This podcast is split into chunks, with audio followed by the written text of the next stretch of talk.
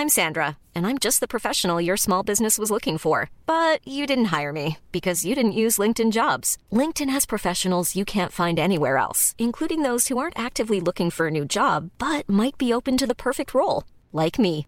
In a given month, over 70% of LinkedIn users don't visit other leading job sites. So if you're not looking on LinkedIn, you'll miss out on great candidates like Sandra. Start hiring professionals like a professional. Post your free job on linkedin.com/people today. Nous sommes en guerre. Moi, moi, je, personnellement, je m'étouffe. Accélère Accélère Ils sont aux ordres du pognon Faut laisser la star tranquille. Le début d'une grande crise migratoire qui inquiète l'Union européenne, les annonces du président de la République détaillées et résumées, la présidentielle ou encore les images du retour de Thomas Pesquet sur Terre. Salut c'est Hugo, j'espère que vous allez bien et comme chaque jour, du lundi au vendredi, on est parti ensemble tranquillement pour un nouveau résumé de l'actualité du jour en moins de 10 minutes.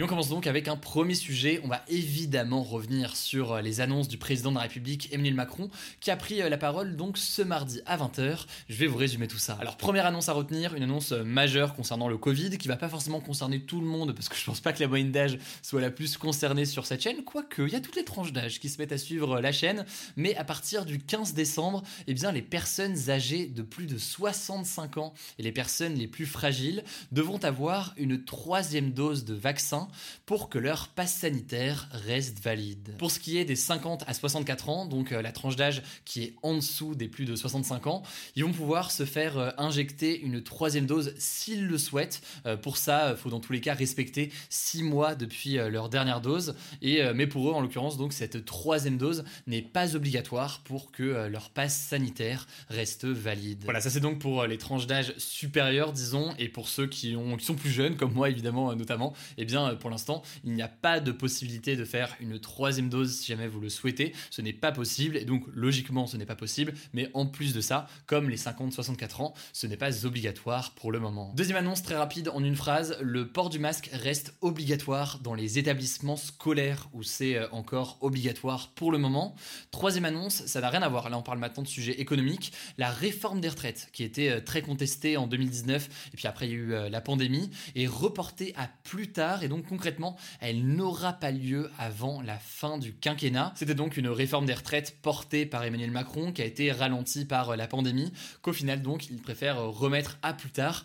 On imagine donc que ce sera un sujet majeur pendant l'élection présidentielle. On aura aussi donc l'occasion d'en reparler, de voir concrètement ce dont il s'agit, que souhaite faire Emmanuel Macron, mais aussi pourquoi est-ce que certains s'y opposent. Enfin, troisième annonce, c'était déjà connu, mais là en l'occurrence, elle concerne les demandeurs d'emploi. Dès le 1er décembre, il faudra travailler au moins 6 mois sur les deux dernières années pour recevoir les indemnités chômage contre 4 mois actuellement. Bref, voilà donc pour les annonces principales qui ont été faites aujourd'hui. Beaucoup considèrent d'ailleurs qu'il s'agissait en réalité d'un discours plus de campagne présidentielle, notamment parce qu'il a défendu à plusieurs reprises des décisions prises lors de ces dernières années à l'Élysée. Au passage d'ailleurs, Emmanuel Macron n'a pas officiellement déclaré de candidature à l'élection présidentielle, mais donc cette, ce discours aujourd'hui avait un petit parfum de pré-campagne avec notamment ses discours portés sur l'économie, etc., etc., qui visaient notamment à défendre son bilan. Voilà donc pour les annonces principales. Au passage, beaucoup ont parlé de la voix d'Emmanuel Macron qui était très différente de sa voix habituelle. On sait pas à quoi c'est dû, sûrement un rhume ou un truc bizarre, mais voilà, du coup, sa voix était très différente et ça, ça a été beaucoup commenté sur les réseaux sociaux. Mais voilà donc pour les annonces principales. Évidemment, c'est des annonces qui font débat. On aura l'occasion de revenir là-dessus dans les prochains jours. Ça vaut pour cette question de la troisième dose, mais ça vaut aussi pour les autres sujets. On continue donc avec le sujet à la une aujourd'hui. On va parler des milliers de réfugiés qui sont actuellement coincés à la frontière entre la Pologne et la Biélorussie et qui font craindre tout simplement à l'Union européenne une grande crise migratoire. En fait, depuis cet été, des milliers de migrants tentent d'entrer dans l'Union européenne par le biais de la Pologne, qui en fait constitue aujourd'hui la frontière de l'Union européenne à l'ouest de l'Union européenne. Et la plupart en fait de, des personnes qui essaient d'entrer sont des demandeurs d'asile qui fuient la guerre. On retrouve notamment des Syriens Des Irakiens ou encore des Afghans qui fuient euh, donc le régime des talibans dont on a beaucoup parlé ces dernières semaines. Il y a aussi pas mal de personnes qui viennent d'Afrique. Mais le truc c'est que selon la Pologne, eh bien ces migrants seraient accompagnés et encadrés tout simplement par l'armée de la Biélorussie. La Biélorussie n'est pas un pays qui fait partie de l'Union européenne et en fait, eh bien donc l'Union européenne accuse la Biélorussie d'orchestrer une vague migratoire et de pousser les migrants vers l'Union européenne exprès d'une certaine façon, selon eux, pour se venger. Alors se venger de quoi concrètement? En fait, pour se remettre dans le contexte, euh, l'Union européenne a mis en place l'année dernière des sanctions économiques contre la Biélorussie. Suite à quoi? Eh bien, euh, suite à la réélection d'Alexandre Loukachenko à la tête du pays. En fait, euh, Alexandre Loukachenko est accusé de mener une répression violente à l'égard de ses opposants politiques, mais aussi ses journalistes. Et il est au-delà de ça accusé d'avoir truqué cette élection. Suite à ça, donc, l'Union européenne avait sanctionné la Biélorussie. Et donc, certains pensent aujourd'hui que la Biélorussie, pour se venger, eh bien, pousse les migrants vers l'Union européenne. Alors, officiellement, la Biélorussie dément ces accusations de l'Union européenne, mais euh, dans tous les cas, il y a actuellement donc des milliers de réfugiés coincés dans une situation très difficile dans une zone entre la Pologne et la Biélorussie depuis des mois et qui tentent en fait donc d'entrer euh, en Europe. Alors face à cet afflux, la Pologne a décidé de construire un mur, mais en attendant cette construction, eh bien, les militaires polonais qui gèrent la frontière repoussent les migrants vers euh, la Biélorussie avec des gaz lacrymogènes et euh, des barbelés. La plupart se retrouvent donc coincés entre les deux pays dans des camps de fortune et dans des situations complètement désastreuses. De nombreuses ONG d'ailleurs comme Amnesty International qui luttent donc pour la défense des droits humains ont dénoncé, je cite, une situation humanitaire préoccupante où euh, les migrants seraient donc traités d'une façon inhumaine du côté polonais comme du côté biélorusse en les poussant donc vers la Pologne. Bref, l'Union européenne ne sait pas actuellement comment faire face à ce qu'ils considèrent d'une certaine mesure comme une guerre venant de la Biélorussie, mais aussi comment faire face donc aussi à cet afflux de réfugiés qui sont dans une situation euh, très difficile. La situation est donc au-delà de ça très très tendue. La présidente de la Commission européenne, Ursula von der Leyen, a dénoncé des actions inacceptables de la Biélorussie et euh, l'Allemagne a appelé euh, ce mardi l'Union européenne à prendre des mesures pour sécuriser donc cette frontière.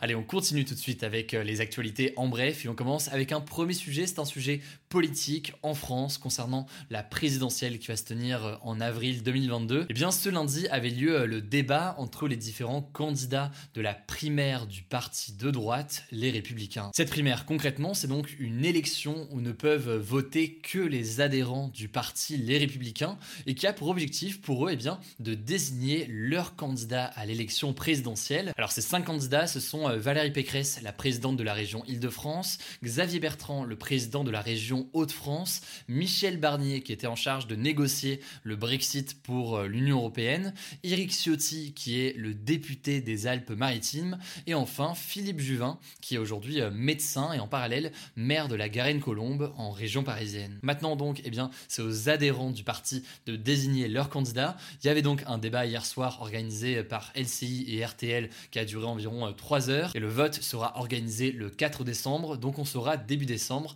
qui est le candidat pour la présidentielle du parti Les Républicains. La deuxième information euh, aujourd'hui, c'est que 8 femmes accusent publiquement l'ancien présentateur du journal de 20h de TF1, Patrick Poivre d'Arvor, de les avoir violées, agressées sexuellement et harcelées. En fait, ces témoignages se font euh, dans le cadre d'une enquête du journal euh, Libération, une enquête inédite, inédite par déjà le nombre de témoignages de victimes, mais inédite aussi parce que eh bien, ces témoignages se font quasi tous à visage découvert. Ces femmes expliquent euh, notamment avoir été choquées par euh, l'abandon des poursuites judiciaires euh, par la justice suite à la plainte de l'écrivaine Florence Porcel qui accuse elle aussi Patrick Poivre d'Arvor de viol. C'est donc une enquête et des témoignages importants. Allez, on part au Danemark pour la troisième actualité. On avait parlé du Danemark en fait il y a quelques temps parce que eh bien, le Danemark était le premier pays européen à abandonner le pass sanitaire. Et eh bien finalement, retournement de situation, près de deux mois après euh, l'abandon de ce pass sanitaire euh, dans le pays,